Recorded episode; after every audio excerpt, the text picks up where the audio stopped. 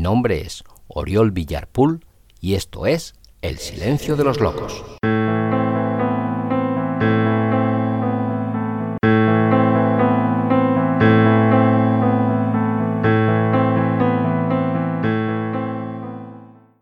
Hola, hola, hola.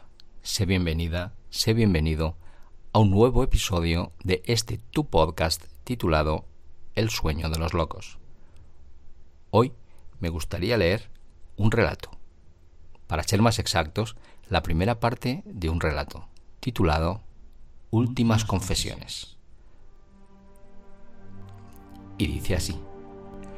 No hace demasiado tiempo me detuve frente a un viejo comercio, uno de esos de toda la vida, de esos que sorprende que hayan resistido al tiempo, a la competencia, a las grandes superficies, a los precios imposibles y a la muerte de sus clientas. Observé con detenimiento el escaparate.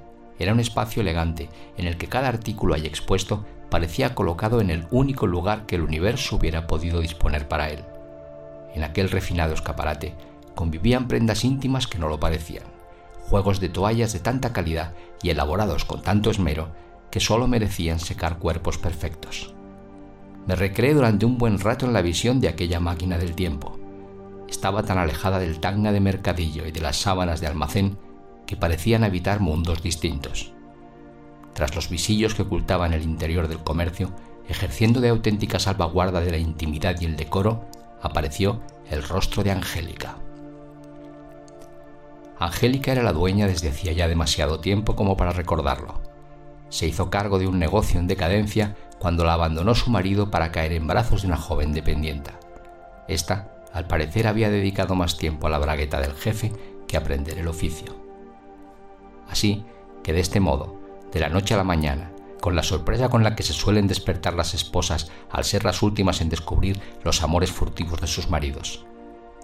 De ese modo, casi sin darse cuenta, pasó de ser la señora de la casa a ser la responsable del comercio un negocio del que apenas sabía nada, al menos nada más de lo poco que pudo observar a su marido tras años de gestión. Siempre se arrepintió Angélica de haber dedicado más entusiasmo a la observación de su marido como profesional que como esposo, cosa que, en un acto injustificado de autoinculpación y reproche, consideraba que había provocado el fracaso de su matrimonio, que había arrojado a su marido a la búsqueda más allá del hogar del afecto que ella no le dio, ya porque no supo, ya porque no quiso, ya porque no pudo. Estuve un buen rato sumido en todos aquellos recuerdos, sucesos que durante los años había escuchado contar a mi madre, chismes sobre Angélica y sobre su marido infiel que la había arrojado sin compasión alguna en las fauces del mundo empresarial y del infierno sentimental. Pero si había algo de lo que Angélica estaba convencida, era de que el destino había jugado a su favor que la partida inesperada de su marido entre las piernas de la atractiva dependienta era lo mejor que hubiera podido ocurrirle jamás. Tuvo que cambiar de vida, de casa, de amigas, incluso de corazón. Pero al poco tiempo ya no recordaba a su marido casi nunca, ni tan siquiera cuando se desvelaba y de madrugada observaba el lado vacío de la cama en la que habían dormido desde el día de su boda, día en el que se casaron ante el testimonio inquisitorial de todos y sobre todo de todas personas que tiempo después, cuando las cosas vinieron mal dadas, le retiraron el saludo. La ignoraron como si hubiera sido ella quien hubiera desfogado sus frustraciones en la cama de cualquiera de sus maridos. Pero Angélica, de carácter alegre por naturaleza y por vocación, todo esto no pareció importarle nunca demasiado. Esa convicción le aportó la fortaleza necesaria para reconducir su vida, endurecer su alma y llevar el negocio hasta la élite de los vetustos establecimientos de la ciudad. Me deleitaba con la observación de los delicados encajes que remataban un impresionante juego de sábanas. Recordé aquellas que mi abuela guardó con tanto esmero durante toda su vida en la vieja alacena del dormitorio. Tejidos delicados que sin duda roparon su primera noche de amor. Amor por el que fuera su marido por unos pocos años. El tiempo escaso hasta que una infausta guerra se lo llevó por delante sin acción de la justicia y frente a un paredón, a manos de quienes decían defender la libertad. Sentí cómo se humedecían mis ojos con el recuerdo de mis antepasados. Vinieron a mí quienes en no demasiado tiempo pasarían a disfrutar de ese mismo estatus. Entonces sentí una mano que de modo delicado y dulce se posó en mi hombro derecho. ¿Estás bien? me dijo una voz inconfundible, una voz que desde mi más tierna infancia me había tratado con cariño y amor, con el afecto con el que suelen tratar a los niños las mujeres a las que las circunstancias y la vida las han privado del milagro de la maternidad. ¿Estás bien? repitió con cierta inquietud al no obtener reacción alguna por mi parte. Sí, sí, estoy bien, gracias, Angélica. ¿Y tú? ¿Y tú cómo estás? Pues viendo la vida pasar, hijo, viendo cómo se escapa entre mis dedos. ¿Te apetece una taza de té? Nos sentamos en torno a una pequeña mesa camilla, con las piernas bajo los faldones y al calor de un viejo brasero. Angélica sirvió dos tazas de té y tostó un poco de pan que untó con mantequilla. Aquellas meriendas ya habían desaparecido casi por completo de la faz de la tierra. Me transportaban a las tardes de domingo de invierno en las que mi abuela acogía en su casa a todos aquellos a los que la fortuna había dejado de sonreír, si es que lo había hecho alguna vez. Meriendas con vajilla de porcelanas del Vidasoa y cubertería de plata, con mantequilla de verdad y pan tostado en un tostador de los de amianto, de los de toda la vida, de los que la ley había prohibido, pero que a las señoras de siempre, longevas y descreídas de todo lo moderno, les importaba bien poco. Si hemos llegado hasta aquí tostando el pan tarde tras tarde y desayuno tras desayuno, ¿quién es un ministrillo de esos para decirme que no puedo seguir haciéndolo? Además, si me muero, pues mejor, así una vieja menos que cuidar, ¿no te parece? Hombre, visto así, Angélica, pero tú, tú aún eres joven. Vamos, anda, si tu abuela y yo no nos llevamos demasiado.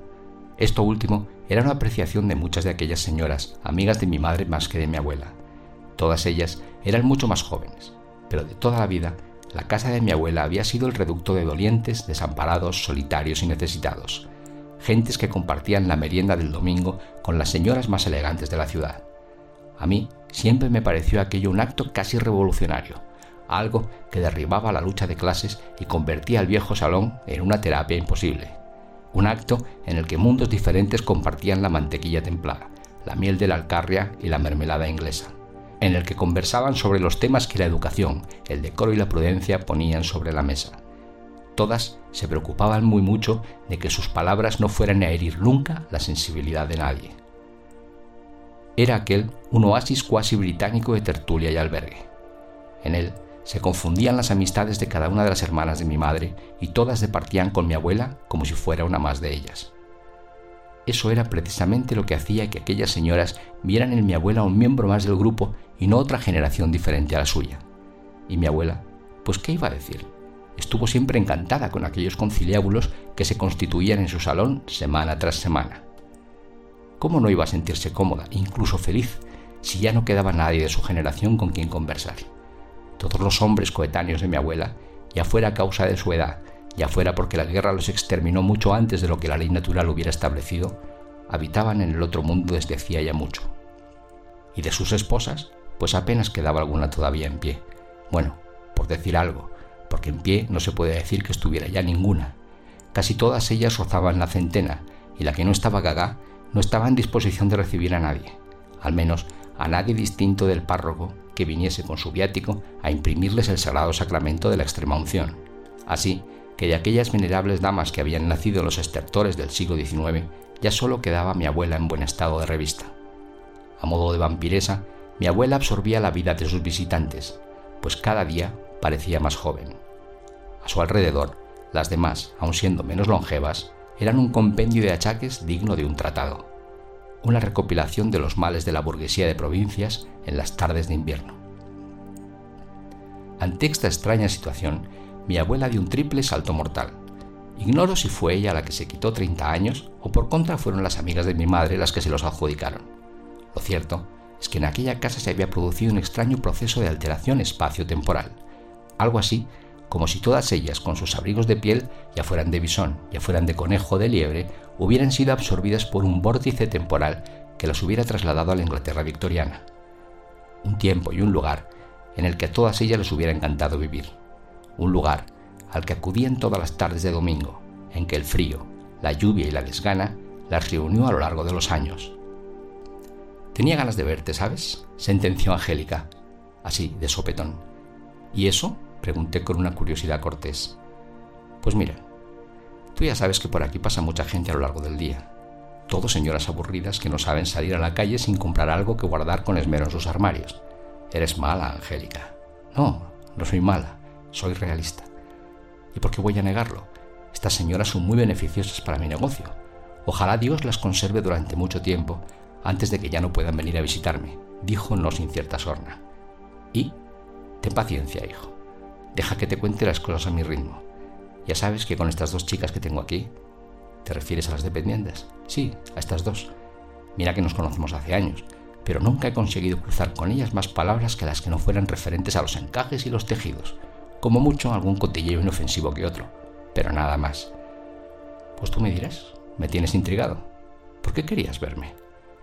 Bueno, ya veo que no te interesa conocer al resto de mi clientela, a esas jóvenes que quieren volver locos a sus maridos con prendas que me resultan excitantes incluso a mí, a los maridos que quieren sorprender a sus esposas, o más diría yo a sus amantes, con algo que ellas no se comprarían jamás.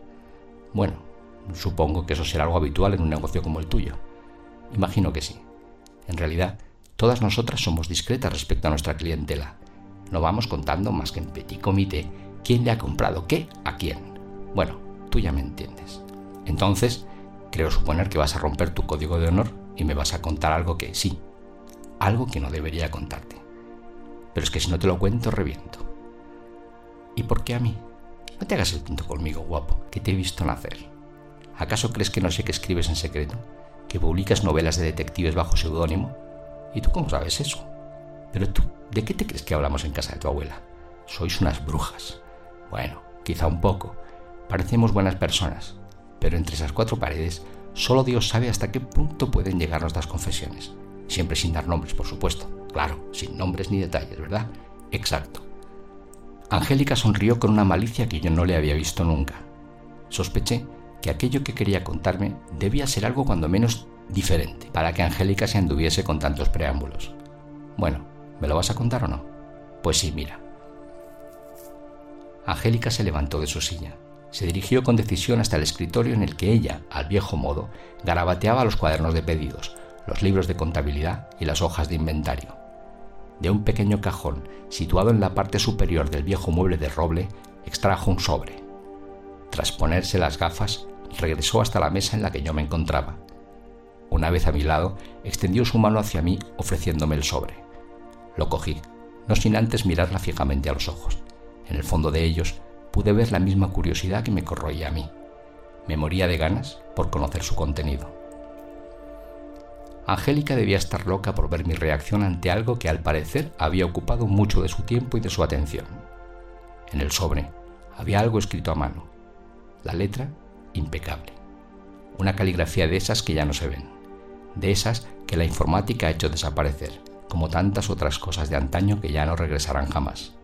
La perfecta escritura hacía intuir que su autor era una persona de edad, alguien que aún conservaba el pulso suficiente para ocultar los estragos del paso del tiempo en el trazo. Para ti, querida Angélica, estoy seguro de que te va a interesar. Fernando. Me dispuse a abrir el sobre, no sin antes lanzar una nueva mirada a Angélica. Aun sin verla, sabía que no había apartado de mí su atención en ningún momento. Al levantar la mirada del sobre la vi allí, frente a mí, expectante y curiosa. En sus labios se adivinaba una maliciosa sonrisa que no se preocupó en disimular. ¿Querida Angélica? dije exagerando mi dicción y cargando mis palabras con toda la ironía que me fue posible. De todo lo que yo podría haber dicho, esas palabras, querida Angélica, quizá fueran las últimas que mi anfitriona hubiera esperado escuchar. De esto me di cuenta al instante, pues apenas pudo ocultar un cierto sonrojo en sus mejillas. Angélica se mostró vulnerable y algo avergonzada, como un adolescente que se había visto descubierta en un amor primero y secreto. Así que a estas alturas con romances secretos. Vamos, vamos, no digas tonterías, niño, respondió Angélica recobrando la compostura y la entereza. Cuando leas lo que hay escrito ahí, te vas a dar cuenta de las bobadas que estás diciendo. Vale, vale, retiro lo dicho. Pues veamos lo que dice tu querido Fernando. Pero ahora no. Llévate la carta a casa y la lees con tranquilidad. Cuando lo hayas hecho, me dices lo que piensas. ¿Te parece bien? Perfecto, dije yo. No te olvides, estaré esperando tus noticias. Descuida, no me olvidaré. Queridas, queridos, Aquí termina la lectura de la primera parte del relato titulado Últimas Confesiones. Espero que te haya gustado y nos vemos muy pronto.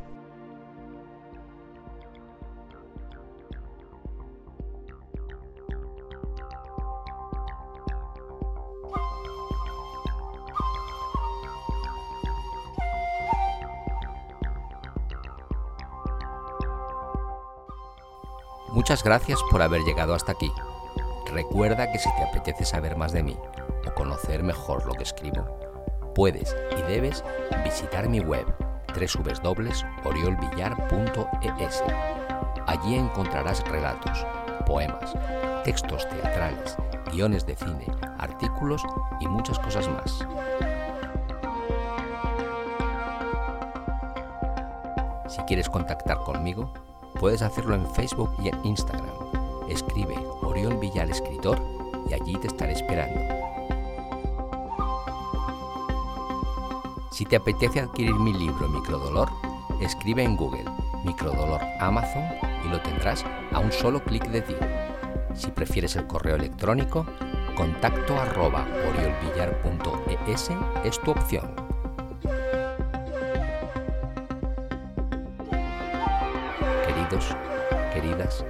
Esto ha sido todo por hoy. Espero que el episodio te haya gustado y si así ha sido, compártelo en tus redes sociales para que otros puedan disfrutarlo igual que tú has hecho. Y nunca olvides que la belleza es la otra forma de la verdad.